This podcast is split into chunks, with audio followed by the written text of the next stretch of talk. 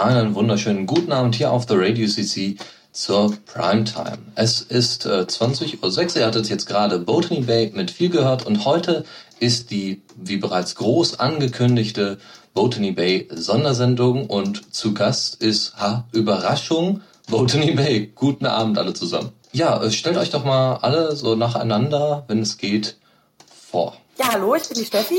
Ähm, ich bin die Leadsängerin bei Botany Bay. Ähm, ich komme aus dem wunderschönen Köln und äh, ja, bin jetzt seit drei Jahren dabei.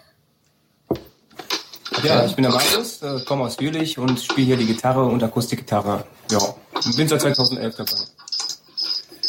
Ja, und ich bin dann wohl Stefan und komme aus Karl erst Karlsruhe, dann Heidelberg, dann Bonn und bin seit 1768 dabei, glaube ich. Oder irgendwie sowas in der Art. Und hier zu meiner Linken sitzt. Ja, ich bin der Felix, ich bin der Bassist, ich bin auch schon seit ein paar Jahren dabei und äh, ja, wohne zurzeit in Wuppertal, komme eigentlich aus Köln. Ja, bin halt das letzte Bandmitglied hier. Das letzte Bandmitglied, okay. Ähm, musst du dann auch immer irgendwie Sachen holen oder bist dann immer im Auftrag der anderen unterwegs? Nee, ich dachte nur, weil der Bassist ist ja eigentlich immer der Idiot der Band, ne? wie man so gerne sagt. Und ich sitze gerade halt in der Reihe als letzter. Kriegt immer viel zu wenig Aufmerksamkeit. Würde ich jetzt nicht sagen, die hole ich mir schon. Wir äh, ähm, hatten uns kurz darüber unterhalten, dass ihr doch ziemlich alt seid, also zumindest die Band. Also ich weiß ja nicht, wahrscheinlich fühlt ihr euch noch jung. Also ich bin ziemlich alt, die Band nicht, nur ich. Okay. Also 1996 beziehungsweise 1995 hattest du gerade gesagt. Ja, da haben wir in der ersten Besetzung Songs aufgenommen. Also es gab noch eine Besetzung vorher, aber das ist eine sehr lange Geschichte. Aber die Songs wurden dann tatsächlich aufgenommen, die wurden auch veröffentlicht. Mhm, äh, ein paar haben wir, glaube ich, auch, also einen haben wir, habt ihr ja jetzt vor kurzem veröffentlicht auf eurem Blog äh, auf Soundcloud irgendwo und äh, ja genau Hurry to Me. Genau und der ist ja auch schon gut angekommen. Äh, wie war das denn eigentlich damals? Also wie hat sich Botany Bay ähm, so in der Originalbesetzung entwickelt und wie viel ist davon heute noch übrig? Also heute noch übrig kann ich gleich sagen bin ich. Das ist ausreichend, ausreichend. Ähm, ja das geht schon. Äh, ansonsten war das damals die Katrin Schmidt. Die hatte ich per Zeitungsannonce gefunden. Ähm, und die Katrin Schmidt wiederum war Ersatz für eine ganz alte und gute Freundin von mir, mit der ich sehr lange Musik gemacht hatte. Und die dann irgendwie zu Scientology ist, leider. Okay. Und Scientology ist leider eine ganz blöde Sache irgendwo, weil die Frau mir halt total fremd wurde und das Arbeiten an der Musik, das ging dann noch ein halbes Jahr lang und dann ging gar nichts mehr. Und dadurch hat das Ganze dann auch irgendwie einen Sinn gekriegt. Also vorher war es einfach nur, wir machen jetzt mal Musik, wir machen Stefans Solo-Projekt, wir machen das, was er bei Ubik Pant nicht machen konnte. Ja, und plötzlich war es halt, äh, wir erzählen den Leuten irgendwas über Scientology, weil das geht so nicht. Das ist äh, ziemlich schrecklich, was da passiert und ich wollte es auch irgendwie verarbeiten. Und so wurde das erste Album geboren. Hm. Und das war also erstmal das Ziel, also mit dem Background, mit der Geschichte dann auch mal so ein bisschen mehr in die Öffentlichkeit zu treten und zu sagen, hier, das Problem gibt es und das äh, kann, kann mal eben so passieren und äh, was es mit den Leuten macht, das ist äh, einfach un unglaublich. Ja, das war schon in der Form. Ich hatte damals auch eine Webseite. Ich habe mich da relativ lang ziemlich tief damit beschäftigt. Und es war irgendwie, ja, klingt jetzt doof, aber es war guter Stoff für ein Konzeptalbum, weil man da echt viel erzählen kann. Und äh, ja, weil es einfach eine Geschichte ist, die äh, ja, die wichtig ist, dass man sie erzählt. Hm, also im Vergleich zu heute, also wo seht ihr jetzt heute euren, euer Ziel, euer, eure Idee hinter Botany, Botany Bay? Äh, Musik machen, die uns gefällt und glücklich sein damit. Genau. Das ist im Moment das allergrößte Ziel. Also ich glaube, wir wollen äh, viel mehr für uns Musik machen als jetzt äh, für irgendwen und wir wollen halt nicht mehr unbedingt darauf achten, kann es äh, gut vermarktet werden, ist es massentauglich, sondern wir wollen halt für uns Musik machen. Da kommen wir dann gleich noch zu, dass ihr das äh, auch versucht habt und das ist eben wie dann schon im, bei euch im Blogbeitrag äh, niedergeschrieben, dass es dann eben nicht so funktioniert hat. Da äh, machen wir gleich noch einen Abstecher zu. Wie, wie ist denn dann so der Mitgliederwechsel verlaufen? Äh, also gab es da viele Wechsel oder seid ihr dann relativ schnell zu eurer jetzigen Besetzung gekommen? Also es gab eine Menge Wechsel über die Jahre. Ich meine 1995, das ist jetzt schon eine Zeit lang her. Ähm, ich hatte das Projekt dann erstmal irgendwann bleiben gelassen und 2000 lernte ich dann die Laura kennen und habe die irgendwie im Hinterkopf behalten, falls ich Botany Bay mal wiederbeleben wollte. Und 2003 war es soweit. Also 2003 haben Laura und ich angefangen, Grounded aufzunehmen. Und eine ziemliche Zeit lang waren das auch nur Laura und ich, mit Gästen halt. Also wenn sich irgendwo ein Gitarrist oder Bassist oder Cellist oder ein Kinderchor blicken lässt, liest, dann wurde der halt zwangsverpflichtet. und nachdem Grounded raus war, ist uns irgendwie klar geworden, ja, das Ding muss auf die Bühne. Das Ding muss irgendwie live, weil ansonsten hört es niemand. Und so lernt wir dann eine Menge andere Musiker kennen. Das war unter anderem auch was, was uns mit einer Band namens Fronthaus in Verbindung brachte. Genau. Und von Fronthaus spielen jetzt halt zwei Leute bei uns, nämlich der Felix und der Marius. Also wieder so Zusammenkunft von wieder anderen Leuten. Also ähm, seht ihr da nicht irgendwie auch so ein bisschen das Label Botany Bay in Gefahr? Also war da nicht so irgendwie die Überlegung, hm, also ist es noch das im Ursprung oder sollte man sollte man die Band nicht umbenennen oder sollen wir einfach dabei bleiben? Ist ein Projekt, wir machen einfach die Musik, die uns gefällt und was am Ende rauskommt, ist das, was wir gemacht haben, fertig. Naja, sagen wir mal so, am Anfang habe ich ungefähr 100 Prozent der Songs geschrieben. Mit Laura waren es immer noch 98 bis 99 Prozent der Songs. Und deshalb dachte ich mir irgendwie, okay, das darf auch ruhig weiterhin Botany Bay heißen. Und irgendwie war es ja ein gradueller Wechsel. Also es war nicht jetzt plötzlich alle raus und dann ganz neue Leute rein, sondern zum Beispiel Felix ist dazugekommen, da war Laura noch dabei. Äh, ja, und dann kam halt Steffi dazu und Laura war nicht mehr dabei, aber Felix war noch da und also das ist eigentlich, ja, es geht wie so eine Farbskala irgendwie. Hattet ihr denn in der Zeit irgendwelche Vorbilder oder ähm, also durch was seid ihr beeinflusst worden musiktechnisch? Ihr müsst ja irgendwie auf einen gemeinsamen Nenner kommen, damit ihr überhaupt Musik zusammen machen könnt. Ja, schwierig. Also ich kann jetzt natürlich nur von mir reden. Ich rede vielleicht gerade mal kurz von mir, dann kommen die anderen dran. Äh, was mich ganz extrem beeinflusst hat, war Trip-Hop auf jeden Fall, weil es halt so Anfang der 90er Jahre so plötzlich eine Musik war, die ganz anders klang als alles andere und die auch machen konnte, was sie wollte. Also gerade wenn du diese frühen Sachen von äh, Massive Attack und äh, Tricky anhörst, da wird halt irrsinnig viel experimentiert. Das fand ich total spannend. Und was auch ein ganz großer Einfluss war, war Talk Talk. Sagt wenigen Leuten heutzutage was. Das war in den 80er Jahren ziemlich erfolgreiche Synthie-Pop-Band, bis sie irgendwann gesagt haben, Plattenfirma, leck mich am Arsch, wir machen das, was wir machen wollen. Und die haben zwei, drei Alben rausgebracht, die äh, weigern sich jeder, jeglicher Kategorisierung. Und das ist einfach äh, ein Wahnsinn, wenn, wenn man sich das anhört. Einfach Musik, die ihre eigene Welt erschafft. Und irgendwie wollte ich sowas auch machen. So, und jetzt die anderen. ja, okay, ich mache einfach mal. Ja, das, das Lustige ist, also du hast ja eben gesagt, ähm, wir müssten einen gemeinsamen Länder finden, um da zusammenzukommen. Und das ist, müssen wir eigentlich genau nicht. Also im Sinne von, ähm, welchen Musikstil machen wir eigentlich? Weil ich bin halt zum Beispiel beeinflusst, ich komme eher aus der ähm, R&B und Soul-Ecke. Also äh, in meiner Jugend habe ich hauptsächlich sowas ähm, gehört und nachgesungen wie Mariah Carey und Whitney Houston und Boys to Man und die ganzen Größen. Und ähm, ja, das genau das ist ja irgendwie das, was ich gerade so interessant an dieser Band finde, dass man äh, eben genau diese Stile mischen kann und trotzdem etwas sehr Gutes dabei rauskommt, wie ich finde. Ja, also ich bin, das ist wirklich eine sehr schwierige Frage. Also ich bin wesentlich eigentlich beeinflusst jetzt von, von Alternative, äh, auch Pink Floyd zum Beispiel, Popmusik und ähm, halt auch ab und zu ein paar funky Sessions mit Felix. Ne? Die sind dann auch irgendwie alle hängen geblieben und das ist dann alles irgendwie so zusammengekommen.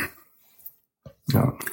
Ja, ich denke, dass halt gerade, äh, dass Marius jetzt am Schluss noch dazugekommen ist, ähm, hängt natürlich damit zusammen, dass Marius und ich uns eigentlich nahezu von Geburt an kennen und äh, damals irgendwann mal angeführt hat, ange, auf, wah, angefangen haben, ja, ähm, äh, schöne Metal-Musik zu hören. Yeah, Metal. Allerdings Melodic Metal und so halt eher so das weichere Zeug. Und da hatten wir immer den Traum, selber Musik zu machen. Und irgendwo haben wir dann unseren Weg gefunden. Sie haben zusammen eine Band mitgegründet, eben später hieß sie Fronthaus. Genau. Ich bin dann als erster doch irgendwann ausgetreten und eben zu Botany Bay gekommen und habe dann Marius halt dann später nachgezogen. Genau. Und mit Metal hat es bei uns beiden nicht funktioniert. Aber im Endeffekt ist es so, wenn du in dieser Band bist oder wenn du hier arbeitest, irgendwann geht dir auf, es ist alles Musik. Also du machst irgendwelche Soul-Geschichten, im nächsten Moment machst du irgendwelche Wave-Geschichten und dann hängst du noch Rap drüber und du machst überhaupt keine Gedanken drüber, dass du das machst, sondern es passiert einfach und es ist alles Musik. Ihr hattet ja jetzt auch gerade ein bisschen erzählt von ähm, Bands, die sich trennen und, und vielleicht auch wieder zusammenfinden in anderer Form. Ähm, ich glaube, das, das interessiert ziemlich viele, weil das immer mal wieder vorkommt, dass sich Bands trennen. Und dann ist immer die Frage, warum? Dann hört man meistens solche allgemeinen Presse-Sachen äh, wie, ja, wir haben nicht mehr zueinander gepasst oder die Stimmung war nicht mehr so auf einer Wellenlänge, so, ähm, das, ne, so von wegen, ja, wir machen jetzt unser eigenes Ding. Ähm, wie war das denn auch bei der Trennung von Fronthaus oder vielleicht auch bei der Trennung von anderen Bands? Ähm, was, was war denn wirklich jetzt mal dahinter? Viele Probleme halt bei Einzelnen und äh, da ist man auch kein Böse. Also private Sachen, die halt dann in die Quere gekommen sind, äh, wodurch dann halt äh, es nicht mehr zu regelmäßigen Proben kam mhm. und halt eigentlich schon das Typische. Ne? Mhm. Aber ja, soweit halt. Also im Endeffekt kann man sagen, gerade bei sowas wie Botany Bay, du machst halt jahrelang zusammen Musik und unter Umständen freundet man sich auch richtig gut an und geht durch dick und dünn und das sind halt Sachen, die äh, so zwischenmenschliches, das leidet halt mit der Zeit. Also ab und zu entwickeln sich Leute auseinander oder können einfach nicht mehr miteinander. Das ist leider der Lauf des Lebens. Und bei uns ist das jetzt glücklicherweise nicht so. Ganz harmonisch. Finde ich prima. Hoffen wir mal, dass es noch so lange hält. Ähm, wo waren denn so eure Anfängerfehler? Also für, für jeden jetzt so einzeln, doch nicht mal unbedingt als, als Gruppe zusammen. Ähm, habt es, gab es irgendwelche, ähm, irgendwelche Anfängerfehler, ob jetzt als Band oder so, ähm, wo, wo ihr gesagt habt, ah, also da haben wir echt draus gelernt und das werden wir auch in Zukunft ähm, unterlassen, beziehungsweise das können wir vielleicht anderen mitgeben, die, äh, die vielleicht in einer ähnlichen Situation waren, wie wir äh, es früher waren oder sind, wie wir es früher waren.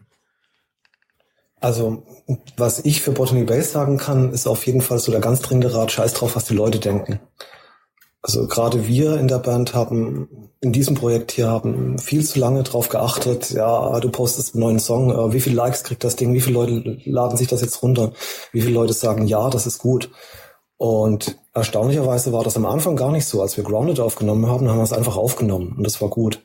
Und dann ging das irgendwann los mit, ja, wie reagiert die Öffentlichkeit drauf?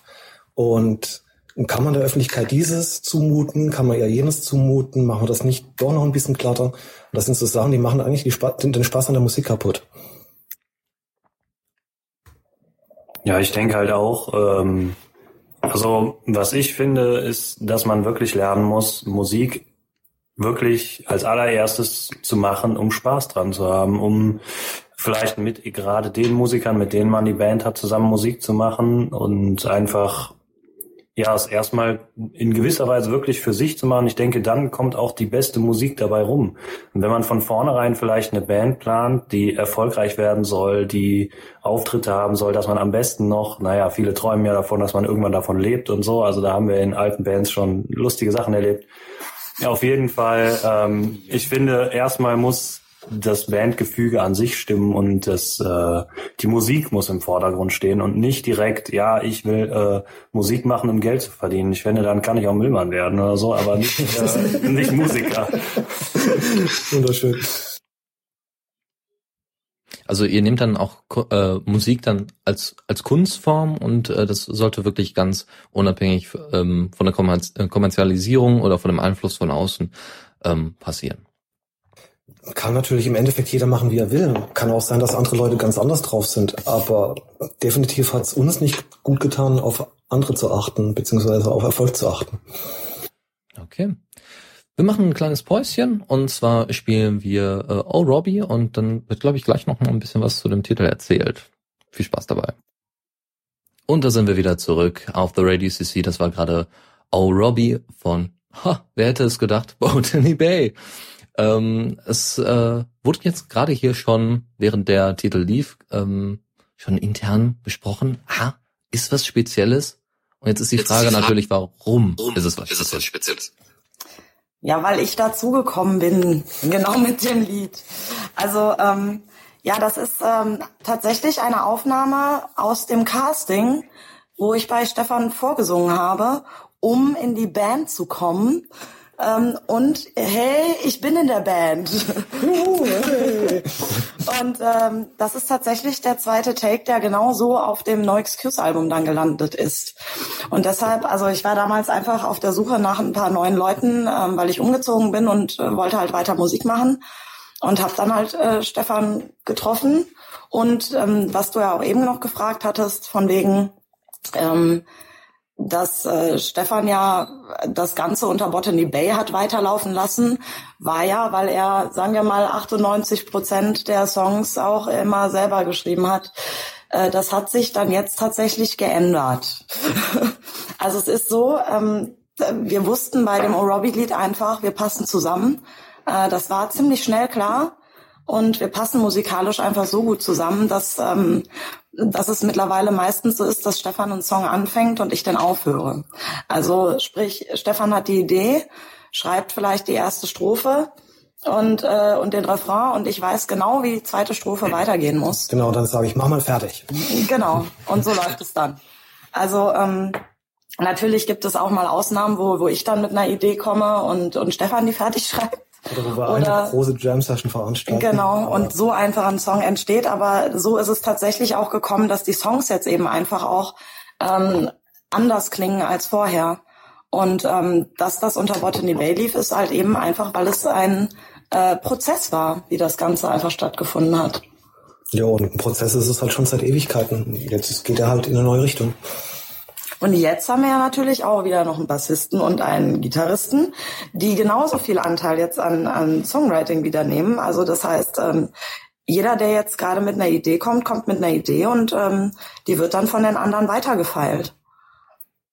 Hm. Das ist eigentlich das Geile an dieser Band, dass man einfach so zusammen auch Songs schreibt und sein eigenes Ding machen kann.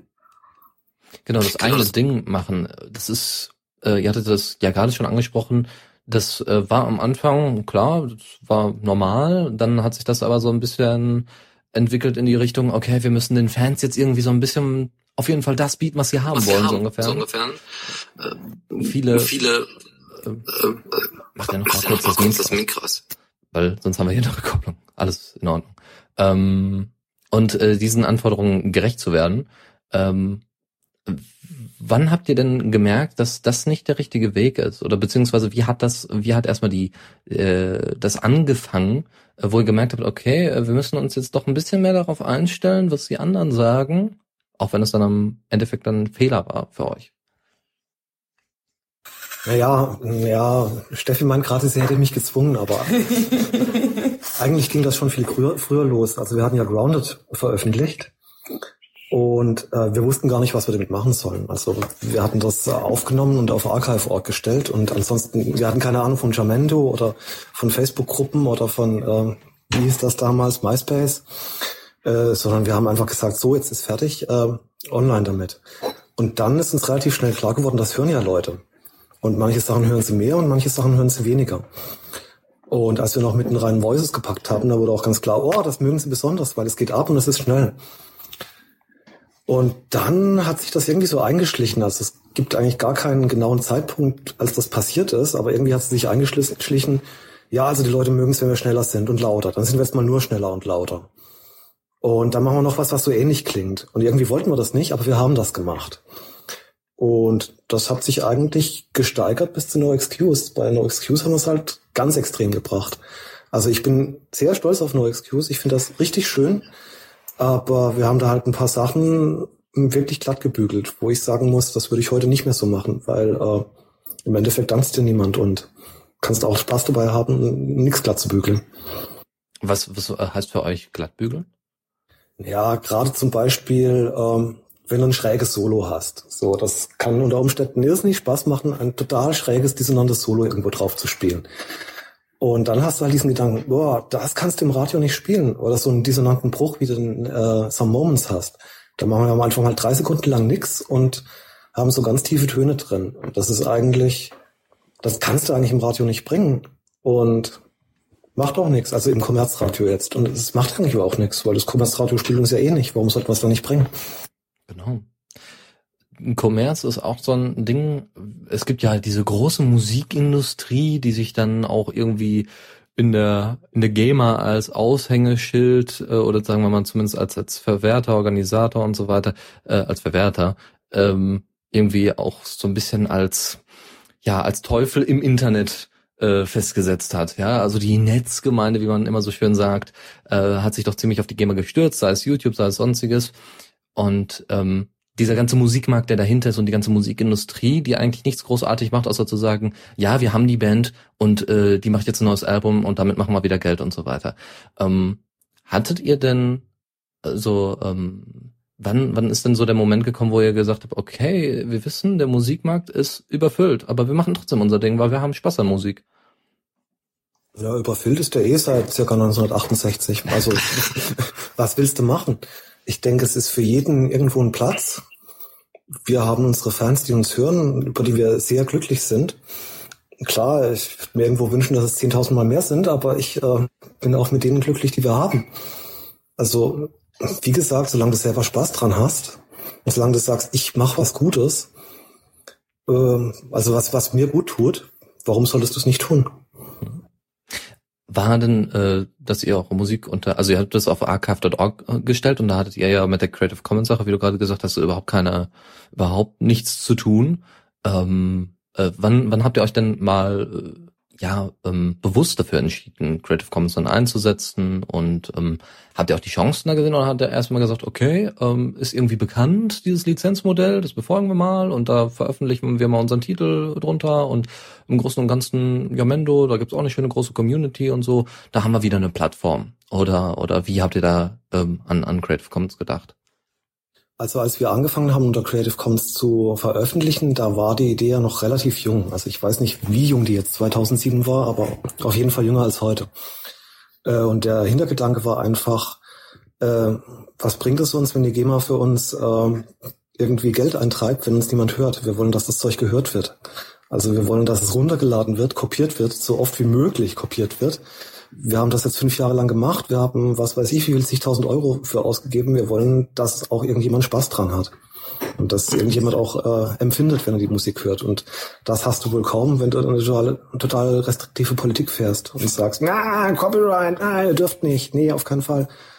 So, das war der Gedanke dahinter. Und der Gedanke war auch, wenn wir sowas machen, es wird sich schon rumsprechen, dass wir sowas machen. Gut, das war der Gedanke, der sich nicht so richtig bewahrheitet hat. Aber ja, anderes Thema. Genau, habt ihr ähm, auch Verbindungen, also äh, habt ihr auch ähm, bewusst den, den Angriff gesucht im Sinne von, ja, mal da die Musikpiraten angeschrieben vielleicht oder da mal ähm, eine weitere Community irgendwie aufgemacht, ähm, auf, auf Blogs irgendwie Werbung gemacht oder äh, wie habt ihr euch da beworben? Also die Musikpiraten waren erstmal eigentlich gar nicht auf unserem Radar. Das ist äh, eher zufällig gekommen als, was war das, 2009, als diese Zensursula-Geschichte war. Ich weiß nicht, ob sich da Leute dran erinnern. Das war äh, diese, äh, dieses Internet-Stoppschild, was da äh, gemacht werden sollte, diese Provider-Sperren für äh, anstößige Seiten. Und das hat mich damals so aufgeregt, dass ich einen Song drüber schreiben musste. Also da hatte ich die Musikpiraten noch gar nicht so mitgekriegt. Aber ich musste einfach einen Song über diesen Wahnsinn schreiben, der da passiert. Und dadurch ist dann irgendwann dieser Kontakt zustande gekommen, was natürlich äh, im Endeffekt relativ fruchtbar war. Mhm. Und äh, da ist dann das so ein bisschen eingeschlagen. Ach, Musikpiraten, die stehen jetzt auf uns und äh, beziehungsweise die wollen diesen Titel dann auch ein bisschen, man könnte fast sagen, instrumentalisieren. Ja, was heißt instrumentalisieren? Äh, wir wussten, die Ziele sind so ungefähr überschneiden die sich. Wir wollen weg von diesem GEMA-Modell. Wir wollen also zur GEMA kann ich nachher noch mehr erzählen, aber auf jeden Fall, wir wollen weg von diesem, ja, ihr dürft in Deutschland nichts.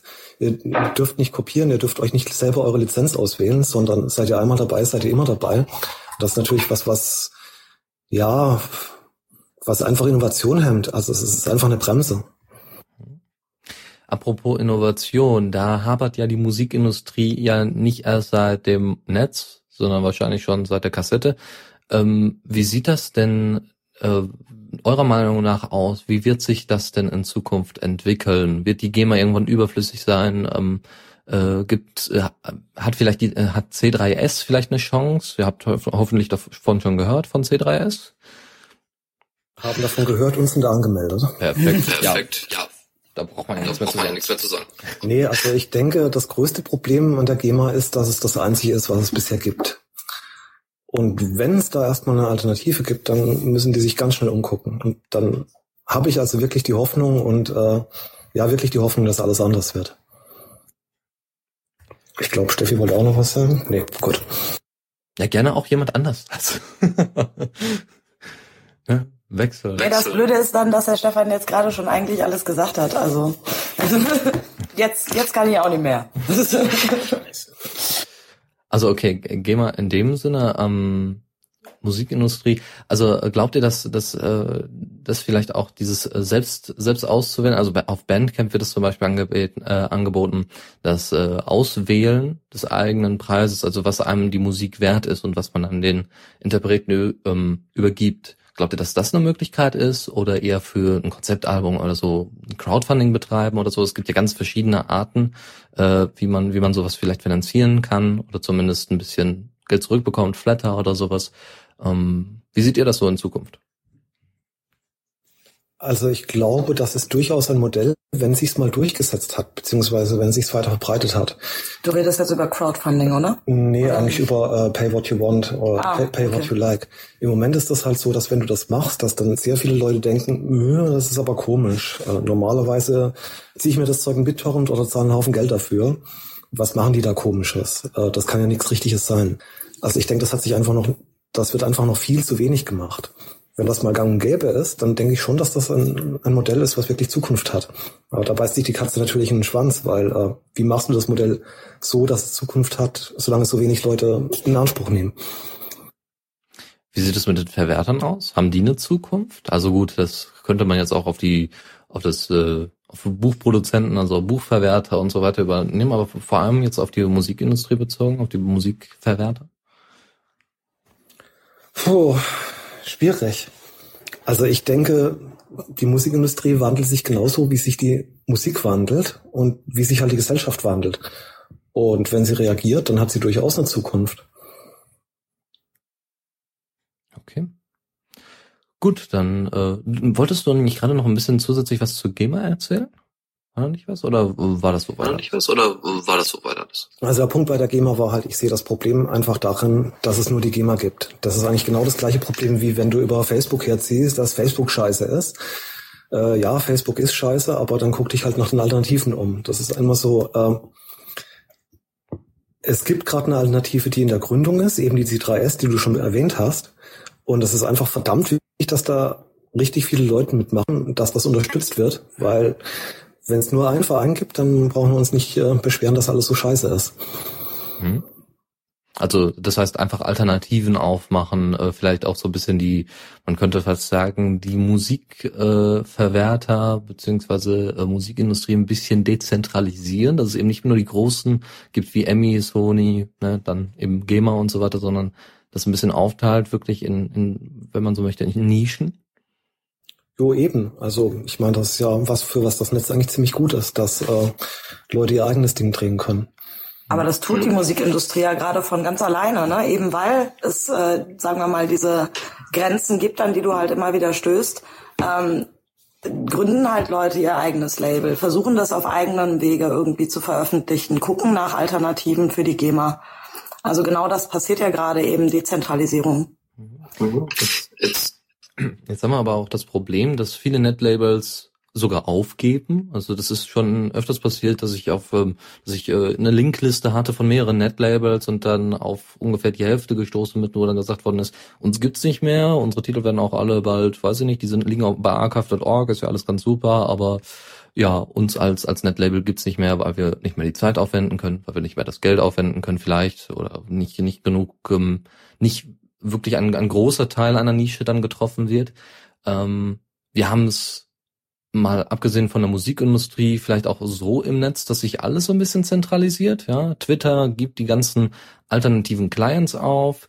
Äh, Google baut so langsam sein eigenes Häuschen, ja, und versucht dann eben die Leute mit YouTube und so weiter so ein bisschen im eigenen Ökosystem gefangen zu halten mit Android und und und. Ähm, Droht uns das irgendwann mal, auch im Netz? Also dass jetzt so langsam äh, die Läuterung kommt, wir haben immer noch keinen keinen ideale, keinen idealen Vorschlag für die Zukunft äh, und die meisten geben dann einfach auf? Also es ist ganz klar, dass Leute aufgeben, dass Leute was versuchen und dass Leute aufgeben. Das ist halt, ja, wie soll ich sagen, das ist ein Kampf. Aber wenn du gerade die Sache äh, mit Google und äh, YouTube, die du erwähnst, wenn du das anguckst, du siehst ja die Aufschreie, die es gibt, wenn Google mal wieder einen Reader abdreht oder äh, Facebook mal wieder die AGBs ändert. Also es ist so, schon so, dass äh, der Bedarf da ist, dass du freie Modelle hast. Du brauchst halt nur Leute, die idealistisch sind, die sich drum kümmern und davon nicht wenige. Deshalb ist auch gerade zum Beispiel freies Radio eine super Angelegenheit. Und so Plattformen wie Jamendo sind auch eine super Angelegenheit. Wir bräuchten halt nur viel mehr davon. Und äh, ja, also wir versuchen da unseren Teil zu tun, indem wir halt frei Musik machen, aber es, es ist halt ein Aufwand. Es ist, äh, es ist was, wo Leute dran sitzen müssen, wo sich Leute Mühe geben müssen. Und äh, ja, dass man da nicht alles geschenkt kriegt, ist klar. Okay, ich würde sagen, wir machen noch ein kleines Päuschen und zwar kommt jetzt Some, der Titel Some Moments. Bis gleich. Da sind wir wieder zurück auf The Radio CC hier zum Botany Bay Sonder Oster Sonntags Special, wie es so schön auf Diaspora angekündigt worden ist. Und äh, das war gerade Some Moments, was ähm, auch eine große Bedeutung hat, oder? Das kann man so sagen. Also So Moments ist ein, ein, ziemlich spezieller Song, insofern, als dass wir eigentlich nicht geplant hatten, ihn aufzunehmen. Äh, und schon gar nicht so, wie wir das gemacht haben. Äh, muss ich ein bisschen weiter zu ausholen. Ähm, es war ja so, dass wir No Excuse aufgenommen hatten und veröffentlicht hatten. Und dass das ja, ja gut, von der äh, Akzeptanz auf dem Markt, um das mal sozusagen, nicht so gut geklappt hat.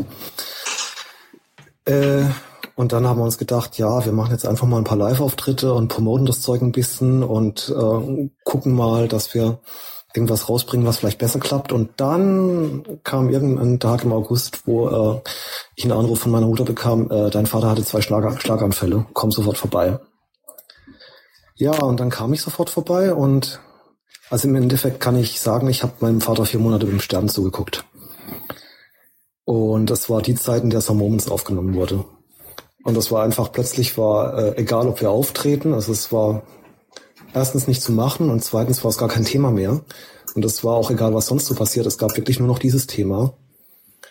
Und wir haben sie halt zusammengefunden und haben gesagt, äh, wir nehmen jetzt einen Song für meinen Vater auf.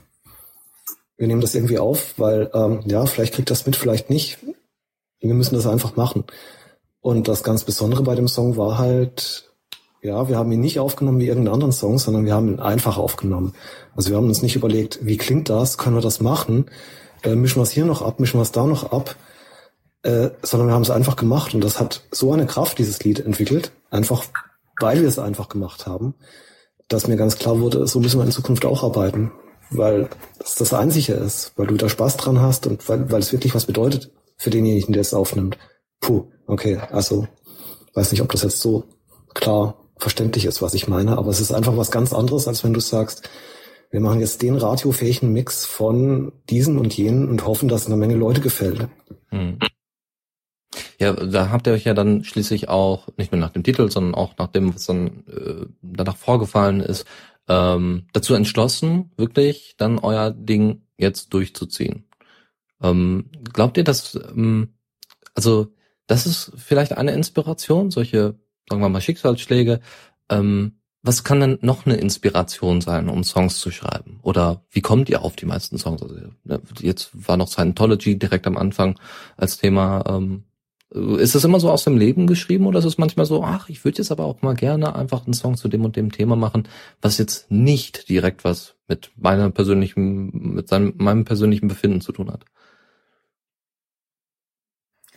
Also ähm, ich kann jetzt nur von mir sprechen, aber bei mir ist es tatsächlich immer aus dem Leben. Also ich mache ja äh, Musik nicht, ähm, weil ich unbedingt mal über das oder das Thema unbedingt ein Lied schreiben möchte. Das kommt ja dann aus dem Leben. Also ich will das ja aus irgendeinem Grund äh, schreiben. Und ähm, leider ist es meistens so, und deshalb klingen unsere Songs auch, glaube ich, oft relativ traurig, ähm, dass man was zu verarbeiten hat, wenn man anfängt, auf einmal einfach so zu schreiben.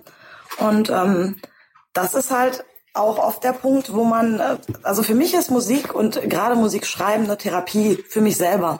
Einfach weil ich sagen kann, ähm, ich muss das jetzt irgendwie verarbeiten und wenn es in einem Song ist, dann ist es verarbeitet. Dann ist es fertig. Dann ist es auf jeden Fall in irgendeiner Art und Weise hat es einen, eine Form bekommen. Und ähm, das ist für mich immer aus dem Leben. Immer. Ja, also ich denke, ja. Also und glücklich sind die Songs übrigens meistens nicht, weil man, wenn man glücklich ist, sehr, sehr wenig zu verarbeiten hat, sondern eigentlich immer, wenn man traurig oder Probleme hat oder sonst irgendwas. Sorry. Jetzt. Ja, also ich denke, das Interessante ist, da könnte man sagen, das sind halt zwei verschiedene Arten, wie hier in Botany Bay das dann vielleicht abläuft. Einmal halt klar, das ist die Stefanie und Stefan Seite. äh, denn ähm, die schreiben halt ja auch die Texte. Also ich glaube Maßen nicht, äh, keiner von uns hat bisher einen Text geschrieben. Wir sind nicht größten Poeten, das stimmt, ja. und daher, so Maßen und ich sind ja eher dann für die, wenn wir mal Lieder selber schreiben, äh, für die Melodien rein oder für die Lieder ohne Texte äh, zuständig.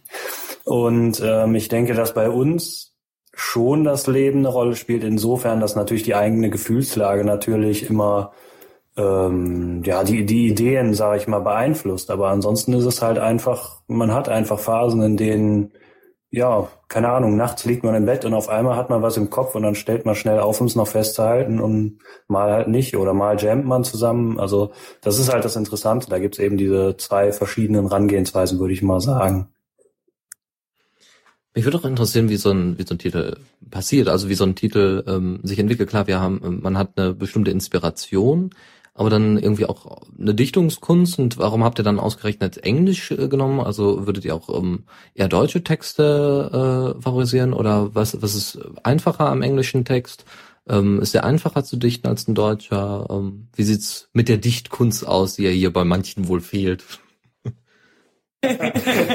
also ich, ich äh, persönlich finde halt, dass ähm, Englisch ist eine sehr melodische Sprache und ähm, es ist für mich wesentlich einfacher, was auf Englisch einfach auszudrücken. Auf Deutsch werde ich immer gleich sehr kompliziert äh, und sehr, äh, ja, also da äh, nagt irgendwie auch so ein bisschen der Ehrgeiz an mir. Dann versuche ich irgendwas ganz Tolles zu schreiben und das klingt dann halt meistens wie äh, äh, Grönemeyer trifft Goethe.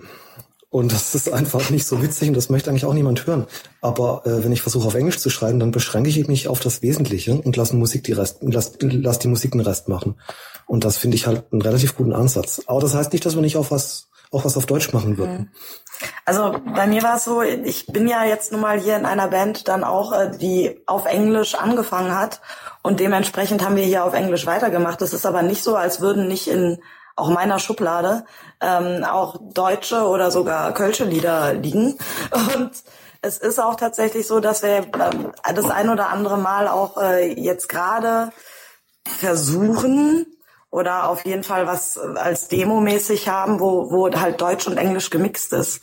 Also aber ob das funktioniert mit Botany Bay, muss man dann halt eben einfach immer gucken. Ne? Also das ist halt eine Sache, entweder der Song entwickelt sich jetzt weiter und bleibt nicht als Demo da so liegen oder eben nicht. Und wenn nicht, dann wird es seine Gründe haben, weil er halt einfach dann nicht so funktioniert hat oder weil wir einfach dann, weil, weil der Flair einfach fehlt. Wobei ich sagen muss, ich habe da keine Berührungsängste. Also wenn das funktioniert, wie gesagt, dann machen wir es. Äh, nirgends ist äh, festgelegt, wenn du bei Botany Bay bist, dann sollst du nur englische Texte schreiben und andernfalls bist du des Todes. Also so, so, so eine Regel gibt's nicht. Ah. Wir hatten auch, äh, wir hatten auch schon was auf Französisch, also das kann sich alles noch ändern.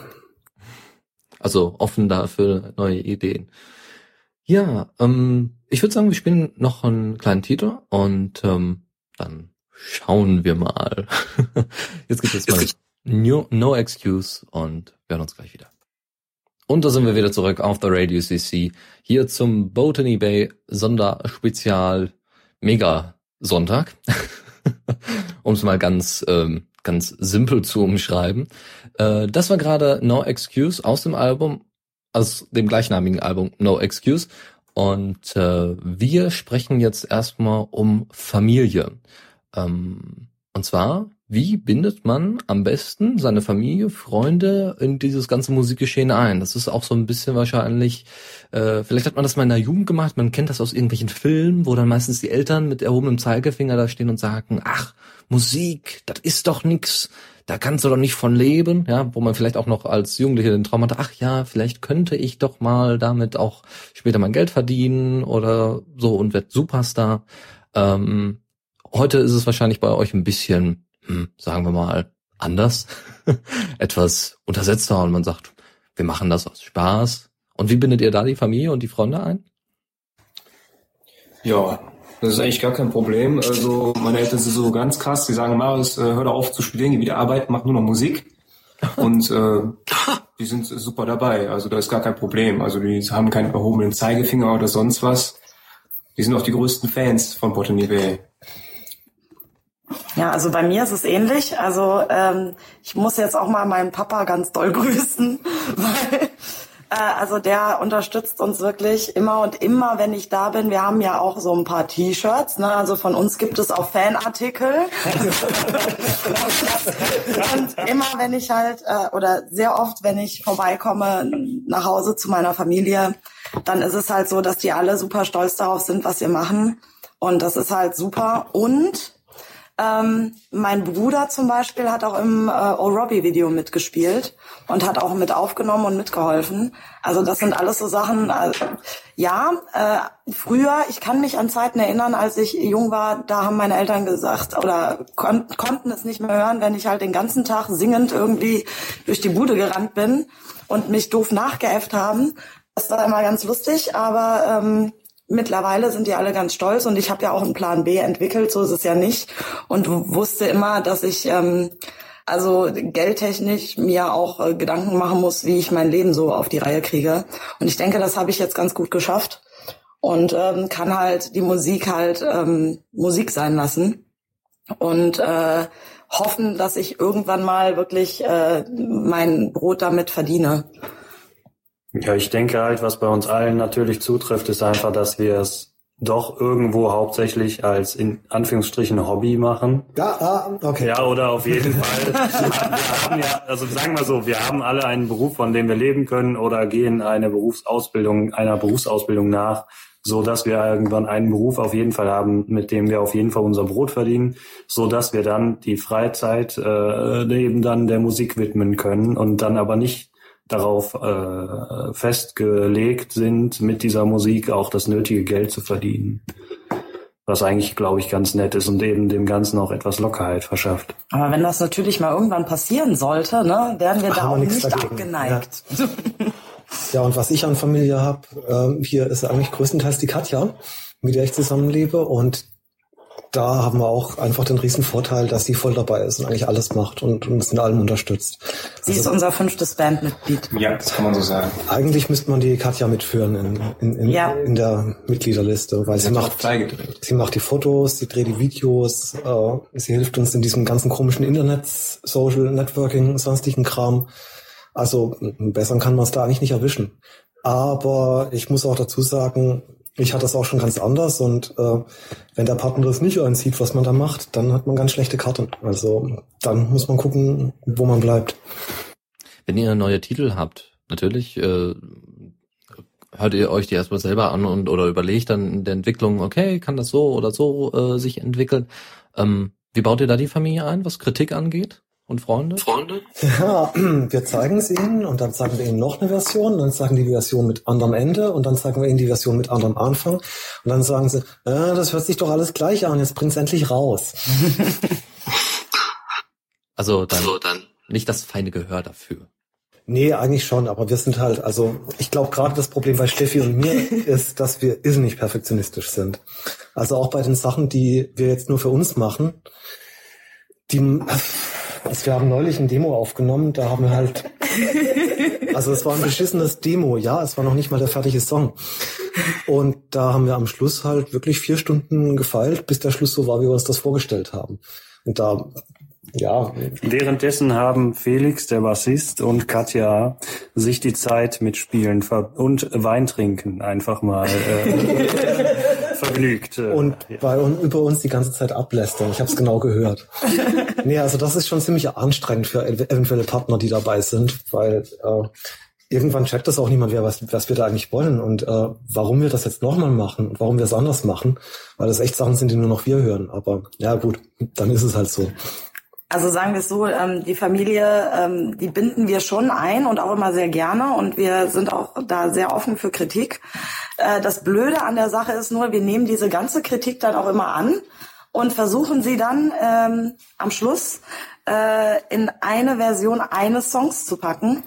Ähm, bis aber auch dann alle die 20 Versionen durchgehört haben, ist es meistens so weit, dass dann auch die Leute sagen, ja, weißt du, macht doch wie ihr wollt. Und das ist dann am Schluss eigentlich immer ganz gut, dass wir dann tatsächlich äh, ja, also wir binden sie ein, aber sie lassen uns dann auch von sich aus irgendwann wieder in die Freiheit.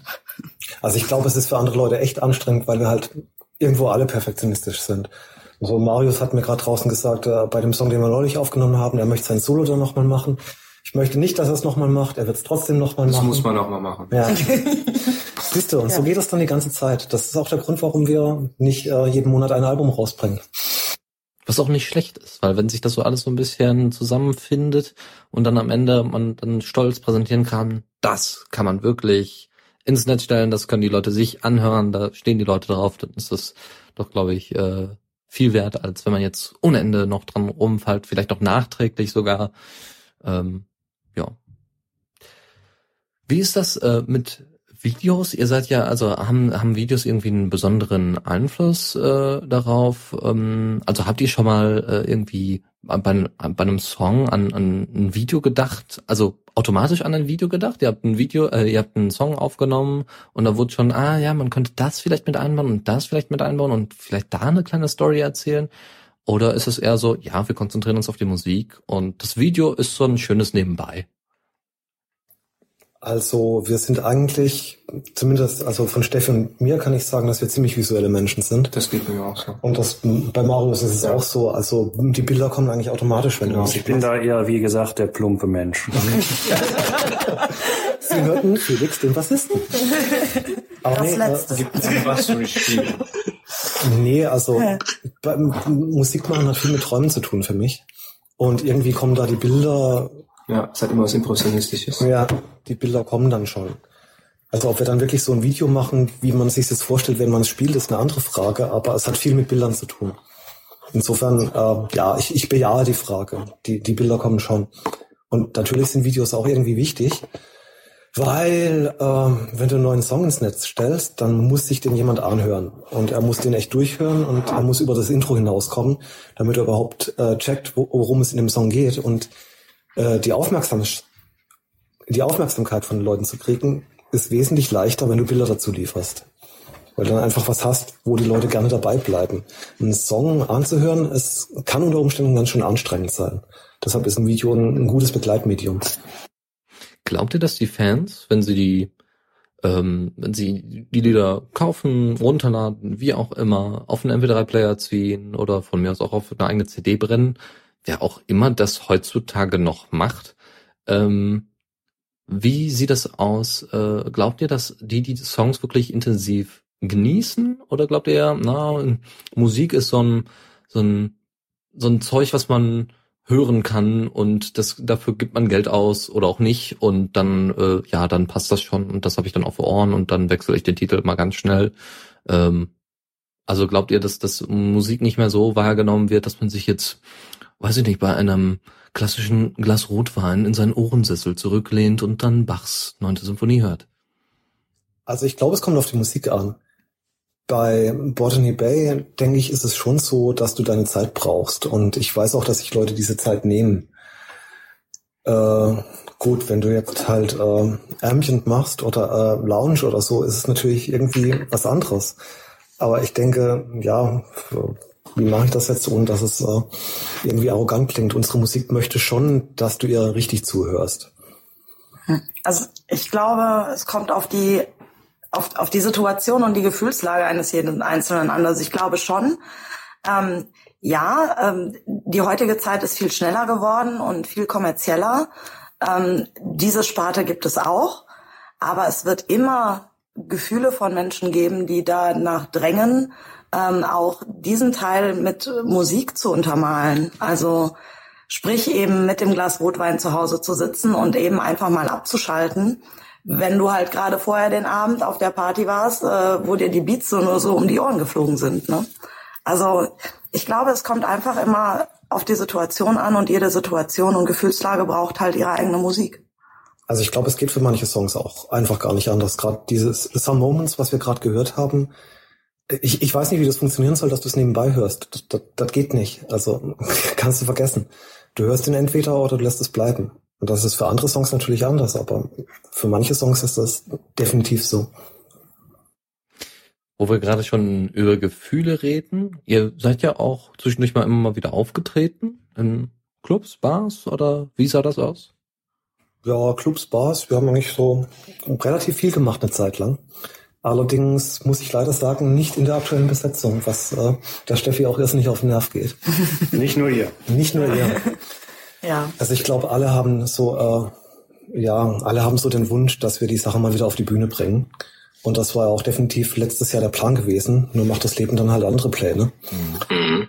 Ähm, es ist aber definitiv so, dass wir das weiterhin wieder machen wollen und dass wir das auch definitiv wieder machen werden.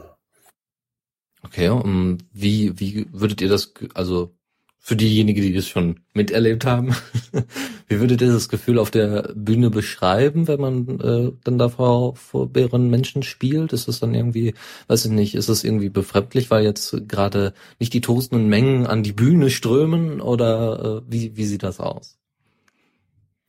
Gut, jetzt kann leider nur ich reden, weil. Ja, also so ein bisschen ein paar Auftritte hatten wir ja schon, so muss man, muss man ja schon mal sagen, aber die waren halt kleiner und nicht so riesig Clubs, keine Ahnung. Aber äh, die, die Gefühle, also sagen wir es mal so, jeder Musiker möchte natürlich auf die Bühne, ne? Und genau das ist halt einfach das, das Geilste, was, was es gibt, wenn du auch besonders deine eigene Musik auf der Bühne präsentieren kannst. Und genau deshalb äh, streben wir halt auch gerade danach, das wieder zu tun. Also es ist schon was Tolles und was, was ich auf jeden Fall wieder möchte. Ich weiß nicht, irgendein, irgendein Musiker hat mal geschrieben, äh, es ist wie wenn du eine Stunde einen Orgasmus hast. Und irgendwie, ähm, das, ist, das ist gar nicht so falsch. Also wenn du wirklich in deiner Musik drin bist, dann machst du das und du bist überzeugt davon und du hast einfach ein fürchterlich geiles Gefühl, wenn du das tust. Äh, und da gibt's keinen dran vorbei. Das, äh, kann eine Aufnahme oder sowas nicht ersetzen. Deshalb wollen wir das auch unbedingt. Okay. Eine kleine, wieder einmal musikalische Pause und zwar diesmal in und da sind wir wieder zurück auf The Radio CC zur Primetime und zur Sondersendung mit Botany Bay. Das war gerade in Hale. So, jetzt kommen wir zum, wir waren gerade schon ein bisschen beim Thema Auftritte und ähm, haben auch jetzt über die Sendung hinweg immer mal wieder über, über vielleicht kleine Fehler gesprochen oder Erfahrungen, die man gemacht hat. Und ähm, jetzt könnt ihr, jetzt stellt euch vor, jetzt würde eine junge Band an euch herantreten, weiß ich nicht, die jetzt schon ein paar Monate vielleicht zusammen vorher gute Freunde gewesen sind, jetzt zusammen eine Band gründen und sagen, wir wollen loslegen, wir haben Spaß an Musik, wir haben die und die Ideen. Und wie sollen wir das jetzt machen? Okay, wie mache ich das jetzt, ohne dass es nach Allgemeinplatz klingt? Also der Punkt ist, ich würde Ihnen sagen, macht euer Ding. Also macht es einfach und achtet einen Scheiß auf die anderen oder was Leute drüber denken, was ihr tut, sondern macht es einfach. Äh, macht es so, dass ihr Spaß dran habt, dass ihr es gerne macht und, und dann wird das auch schon. Also das wäre mein Rat. Aber die anderen das sehe ich genauso. Einfach nicht jetzt äh, darauf achten, was andere sagen, wie die Musik zu klingen hat oder einfach sich selbst entfalten und sein eigenes Ding machen. Das sehe ich genauso. Ich denke einfach nach irgendwelchen Läden in der Umgebung suchen, die vielleicht nicht allzu groß sind. Ich würde jetzt nicht direkt in der Köln Arena anfangen. Ich, denn die Miete ist, dürfte etwas teuer sein. Aber einfach gucken, wo man die Möglichkeit hat, aufzutreten, am besten umsonst und ohne noch irgendwie selbst äh, dafür aufzukommen, dass der Laden genug Geld macht. Einfach um mal überhaupt vor Leuten spielen zu können. Ich meine, es gibt ja auch offene Runden, die sind natürlich jetzt für eine Band nicht so toll. Aber da kann man schon mal, wenn man zu zweit, zu dritt irgendwie klein akustisch was machen kann, natürlich das erste Mal erproben, wie gefällt es mir überhaupt, vor Publikum aufzutreten. Und ich denke, wenn man halt genug sich umschaut, gibt es genug Möglichkeiten, immer wieder hier und da mal aufzutreten, ohne groß äh, selber finanziell vor allen Dingen irgendwo reinzutreten. Denn ich denke, das ist etwas, was oft das Problem ist, dass viele Läden halt sagen, ihr könnt gerne hier auftreten, aber dann müssen wir einen Umsatz an dem Abend von so und so viel tausend Euro machen und wenn wir den nicht machen, müsst ihr ihn zahlen. Und auf sowas sollte man eher nicht eingehen. Ja, es sei denn, man weiß, dass man das leisten kann, aber normalerweise sagt man das am Anfang erstmal nicht. Nee. Wie sieht's mit der Inspiration aus? Wo sollten sich Leute, äh, wenn sie, wenn sie jetzt so theoretisch einen kompletten Blackout haben, oh, ich weiß nicht, ich würde zwar über so viele Sachen gerne schreiben, aber ich weiß nicht, wie ich es äh, aufsprechen soll, oder ich würde gerne was schreiben, aber keine Ahnung worüber, so soll es ja auch geben. Ähm, wo sollen sich da junge Künstler am besten orientieren? Sollen sie sich andere Songs anhören, die vielleicht in ihre ähnliche Richtung gehen oder genau das vermeiden und lieber dann im Wald spazieren gehen und den Vöglein zuhören und daraus dann die Energie schöpfen?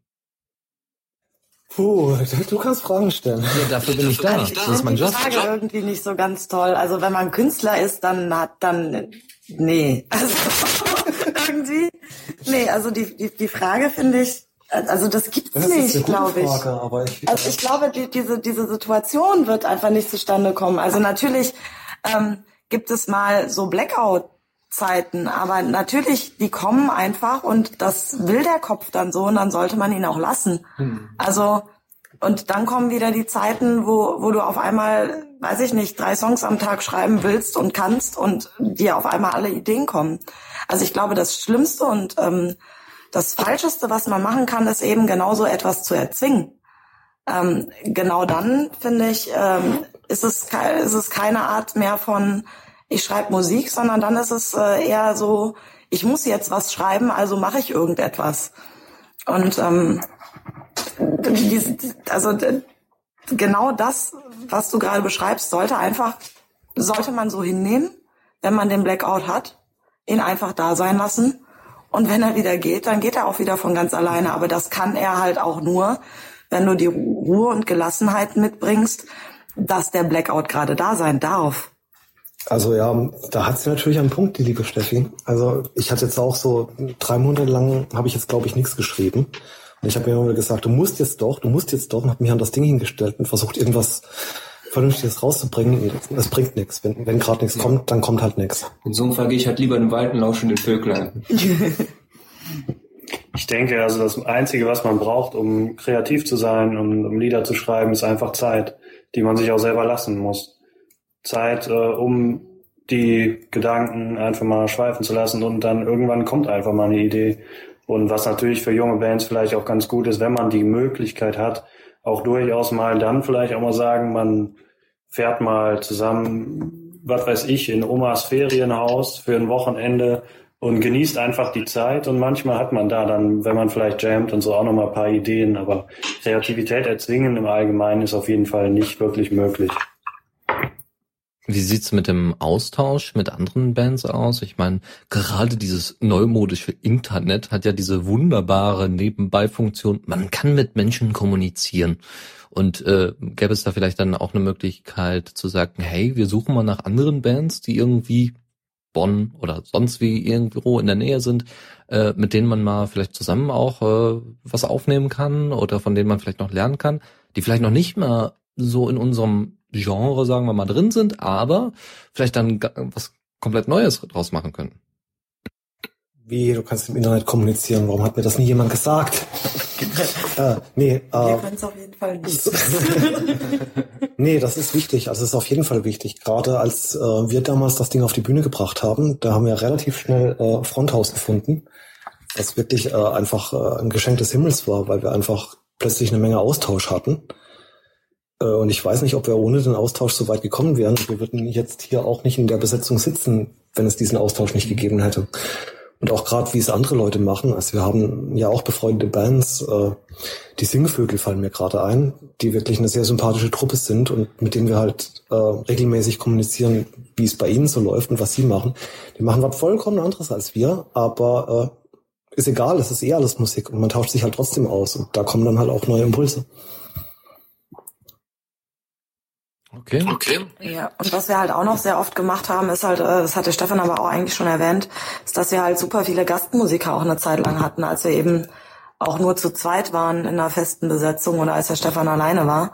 Ähm, äh, so kommt natürlich der Austausch mit anderen Musikern auch zustande, die dann wiederum andere Bands haben, die dann wiederum irgendwie was völlig anderes machen. Zum Beispiel ist ähm, auf der aktuellen No Excuse Platte ähm, Your Diary ähm, da ist eben einer, ähm, ein Rapper aus Washington mit drauf. Ähm, ja, man lernt sich halt kennen, tauscht sich aus und ähm, macht zusammen Musik oder wenn, wenn es halt gerade passt. Genau, und dann hast du halt einfach, also wir haben da halt relativ wenig Berührungsängste. Wenn du halt jemanden kennenlernst und denkst, das, das stimmt irgendwie, dann na, lass uns doch mal was zusammen machen und mal gucken, was rauskommt. Das war halt bei Your Diary beispielsweise auch der Fall. Ein Botany Bay Song mit Rap drauf wäre vor ein paar Jahren noch nicht dran zu denken gewesen. Und da haben wir es einfach gemacht und es hat auch einfach geklappt. Also so wie wenn man einen weiteren Gitarristen oder einen Saxophonisten oder sonst irgendwas draufgenommen hätte. Und das sind halt so die spannenden Sachen, die passiert, dass man sich da neue Impulse holt. Ähm, wie sieht das äh, mit Portalen wie CC Mix da aus? Kennt ihr ja sicherlich, oder? Jo, also wir hatten, wann waren das? Als wir Better Way aufgenommen hatten, hatten wir einen Remix-Contest ausgeschrieben. Und das war auch cool. Also da haben wir auch Leute kennengelernt, mit denen wir jetzt bis heute Kontakt haben. Remix-Contest ist immer eine super Idee. Also gut, kommt natürlich drauf an, welche Musik du machst, aber uns hat sehr viel gebracht. Und wir haben halt auch wirklich gelernt, was man aus unseren Songs eigentlich noch machen kann. Und ich habe ja früher auch geremixed. Ich weiß nicht, es gab da dieses italienische Duo namens Musetta. Ähm, bei denen habe ich Remix-Contest teilgenommen. Und schließlich ist es soweit genommen, dass ich auf denen ihrem, ihrem Debütalbum gespielt habe. Also ich war da auf einem Track Gastmusiker, weil es halt mein Remix so gemocht haben. Und deshalb muss ich sagen, also Remixes sind echt eine geile Idee, um äh, ja einfach so die Grenzen so ein bisschen zu erweitern. Grenzen erweitern. Kann man auch mit Konzerten machen, also auch über Stadt und äh, vielleicht auch Bundesland, Land, Ländergrenzen hinaus. Ist denn da irgendwie in Zukunft irgendwas in der Form geplant? Also was wir gerade tun, ist äh, äh, unser nächstes Album aufnehmen. Aber was wir auf jeden Fall tun wollen, ist live spielen. Und wir würden super gerne auftreten.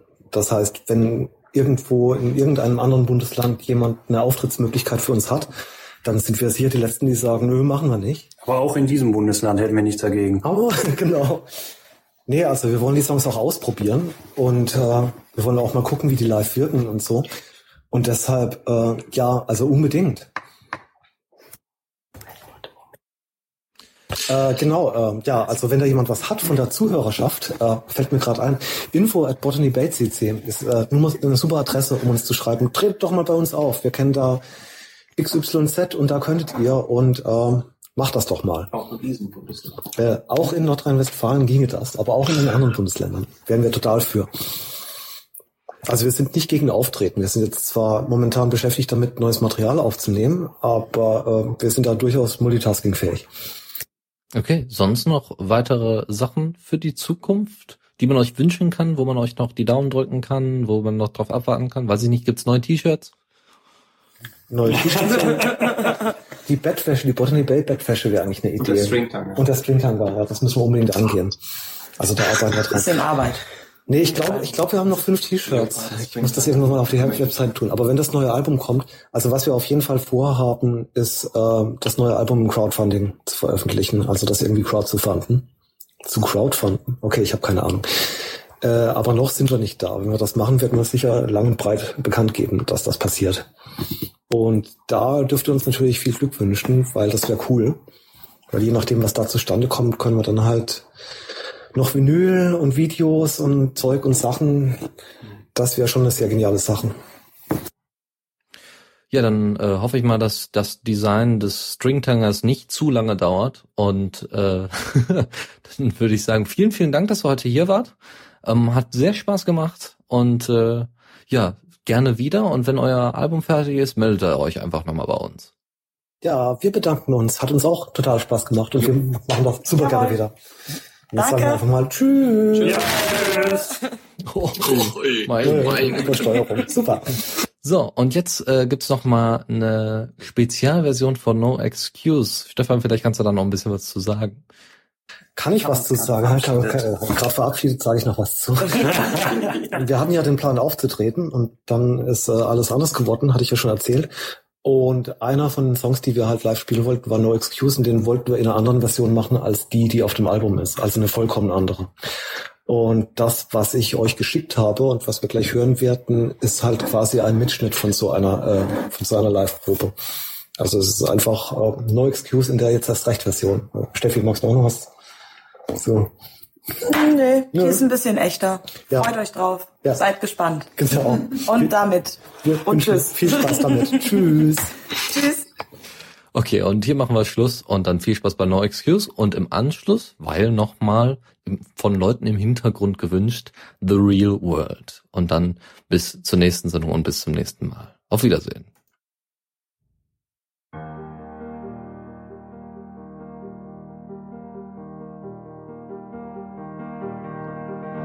I close my eyes and try to hide. I bury everything inside. When I could speak my mind and make a fool of myself. Cause I could tell you how I feel But I think you already know So I guess I wear my best smile and get on with the show. You know, sometimes it's hard to play on when you don't know